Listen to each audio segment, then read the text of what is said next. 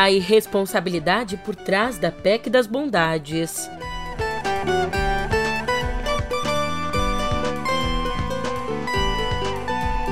E hoje também por aqui duas novas pesquisas eleitorais.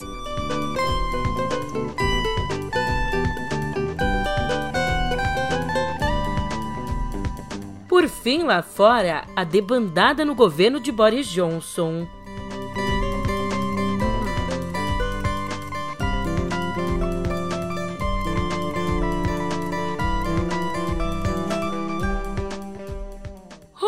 Ótimo dia, uma ótima tarde, uma ótima noite para você. Eu sou a Julia Keck e vem cá, como é que você tá, hein?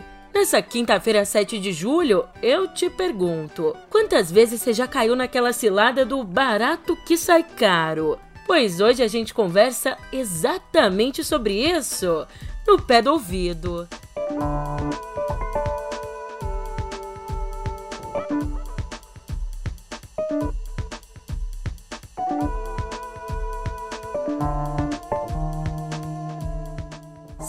A PEC das bondades, ou a PEC kamikaze, ou a PEC do desespero, chame como quiser. Mas sabe essa PEC que a gente tem tanto conversado por aqui?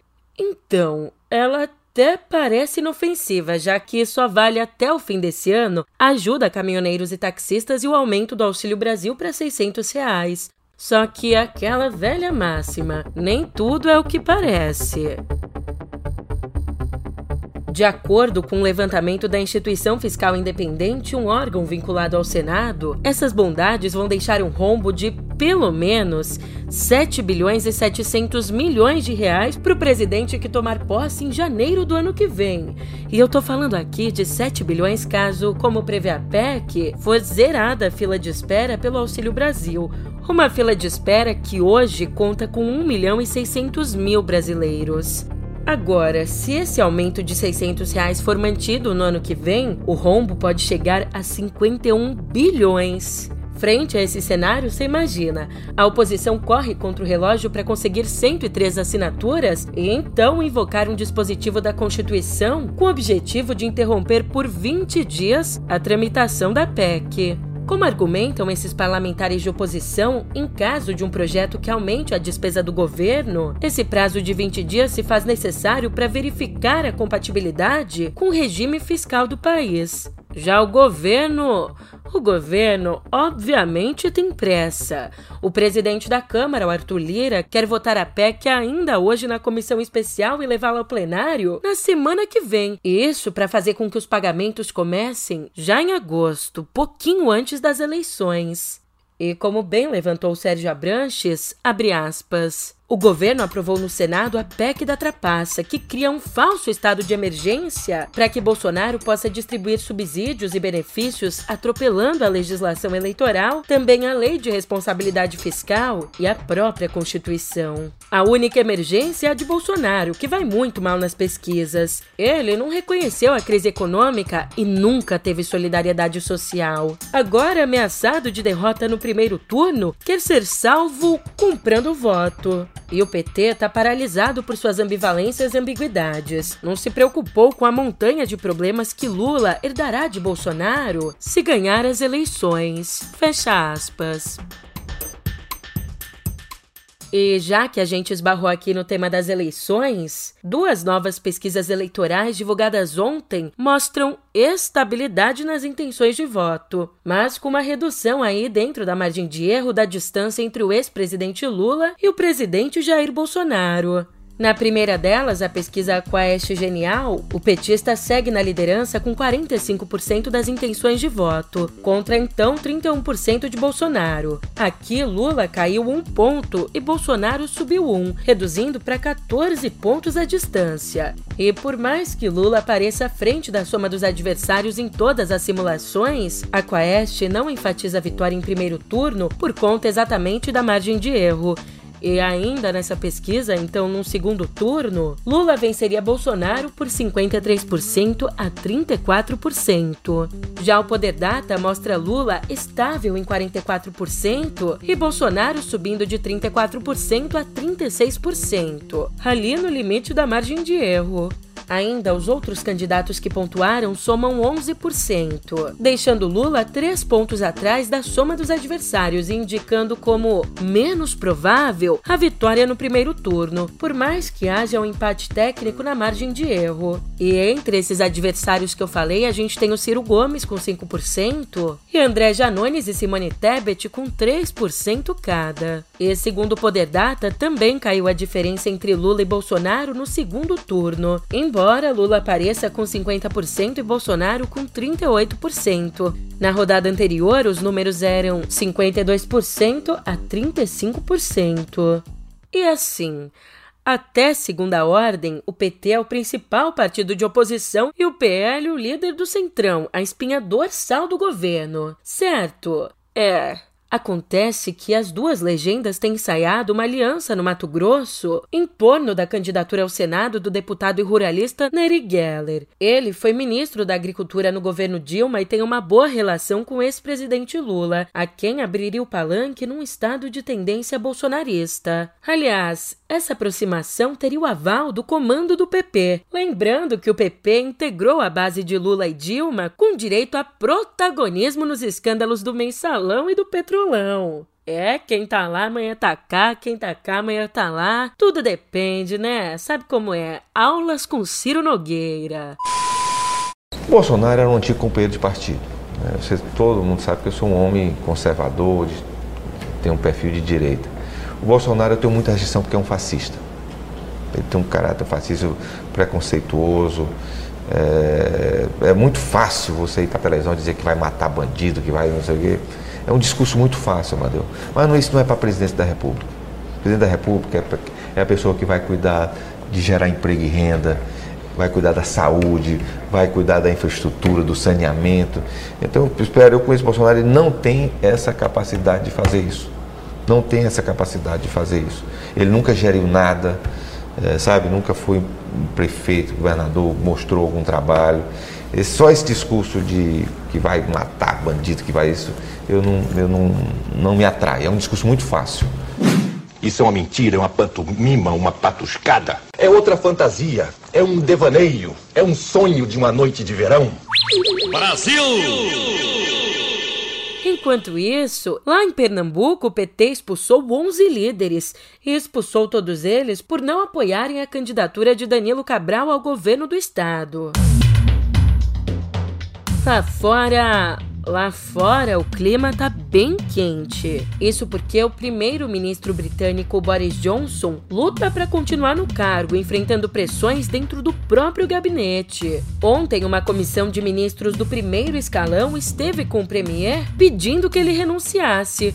Mas Boris Johnson reagiu demitindo o poderoso ministro da Habitação, Michael Gove, a quem aliados de Johnson chamaram de cobra. Ainda depois dessa reunião frustrada, o ministro Paragalha, Simon Hart, pediu demissão, sendo o terceiro de primeiro escalão a deixar o governo em dois dias. Aliás, Suela Braveman, ministra da Justiça, também pediu a saída de Johnson e ofereceu o próprio nome ao Partido Conservador para sucedê-lo. E em resposta a toda essa crise, que é mais uma crise das várias que ele tem enfrentado nos últimos tempos, Boris Johnson disse que o trabalho de um primeiro-ministro é se manter firme diante das adversidades, o que pretende fazer.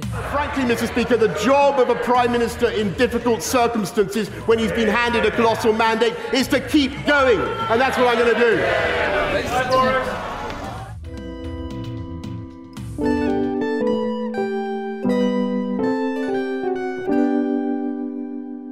Relatório da Organização das Nações Unidas para Alimentação e Agricultura mostrou que mais de 61 milhões de pessoas passaram por algum tipo de insegurança alimentar no Brasil entre 2019 e o ano passado.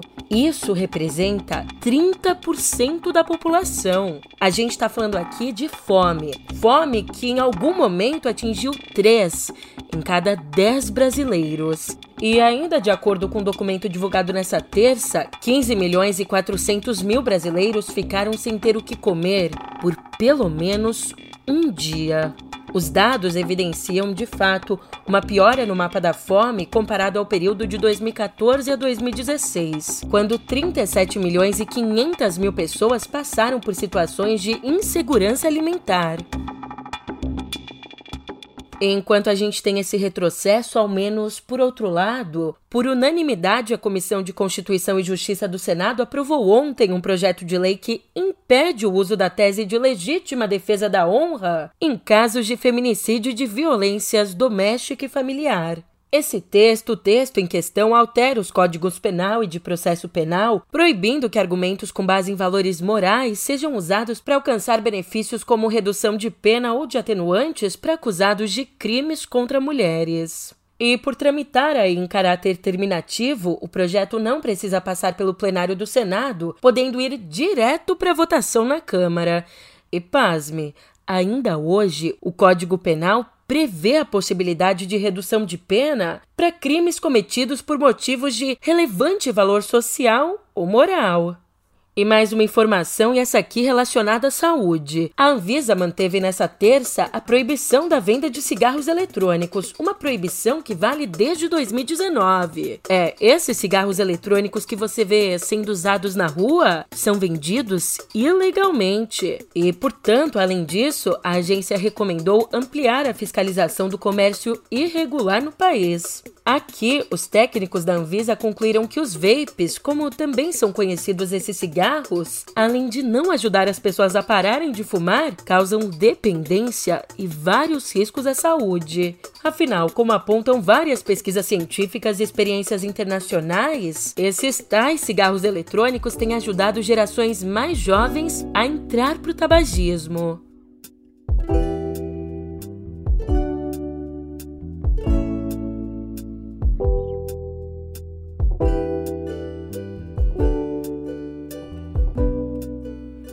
Se você gostou do clima de comédia pastelão que Taika Waititi impôs a Thor Ragnarok lá em 2017, boas notícias para você. Você pode esperar para ir ao delírio com o novíssimo Thor Amor e Trovão, que é o destaque absoluto nas estreias de hoje. Kids, get the popcorn now. Let me tell you the story of the space Viking, Thor Odinson. He was no ordinary man. He was a god.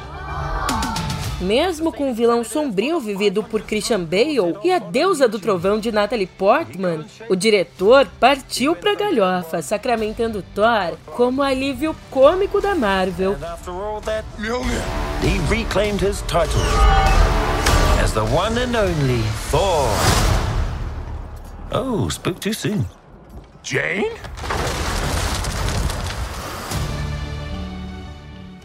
Agora, para você que quer algo mais sério em todos os sentidos, o longa Os Primeiros Soldados de Rodrigo Oliveira trata da chegada da AIDS ao Brasil em 1983 de uma forma ao mesmo tempo delicada e bastante direta.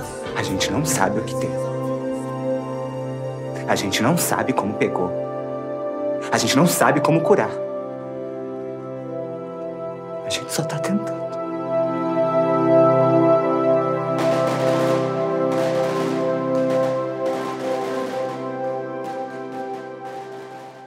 Já para você que é daqueles que prefere deuses sem piadinhas, pode se preparar. Saiu ontem o um novo trailer do jogo God of War Ragnarok, que deve ser lançado em novembro.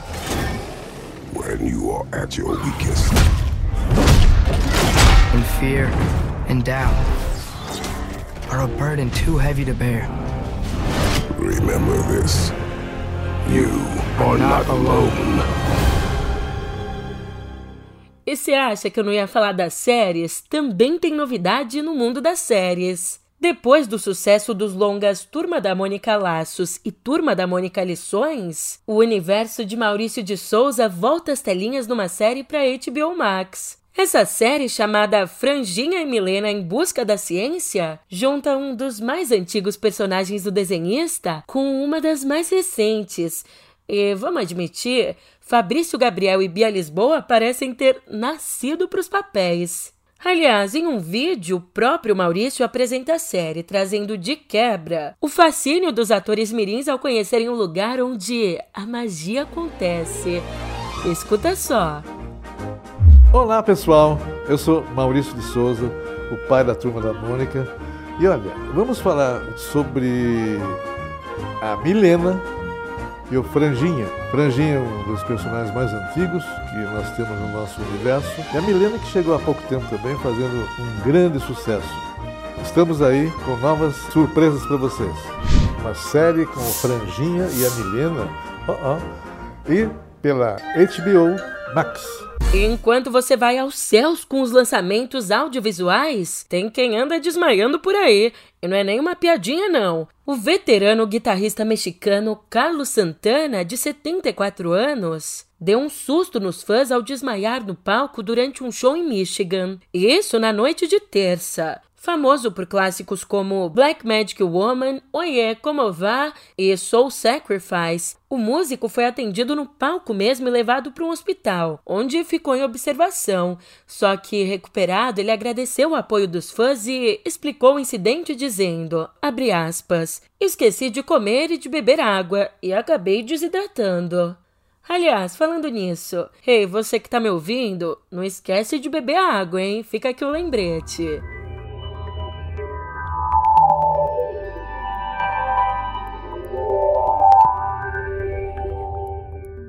Aqui em Cotidiano Digital, a Meta criou uma nova ferramenta de inteligência artificial capaz de traduzir textos em mais de 200 idiomas. A novidade, chamada de No Language Left Behind, ou numa tradução livre Nenhum Idioma Deixado para Trás, Bom, essa ferramenta será usada para melhorar traduções do feed do Facebook e do Instagram. Além disso, vai facilitar a interação entre usuários falantes de diferentes idiomas do chamado metaverso e ainda ajudar a detectar de uma forma mais ágil os conteúdos prejudiciais em vários idiomas nas plataformas da Meta. Aliás, quando eles dizem que nenhuma linguagem vai ficar para trás, ó, é verdade. Já que entre os idiomas suportados pela plataforma estão Aimara Central e Guarani.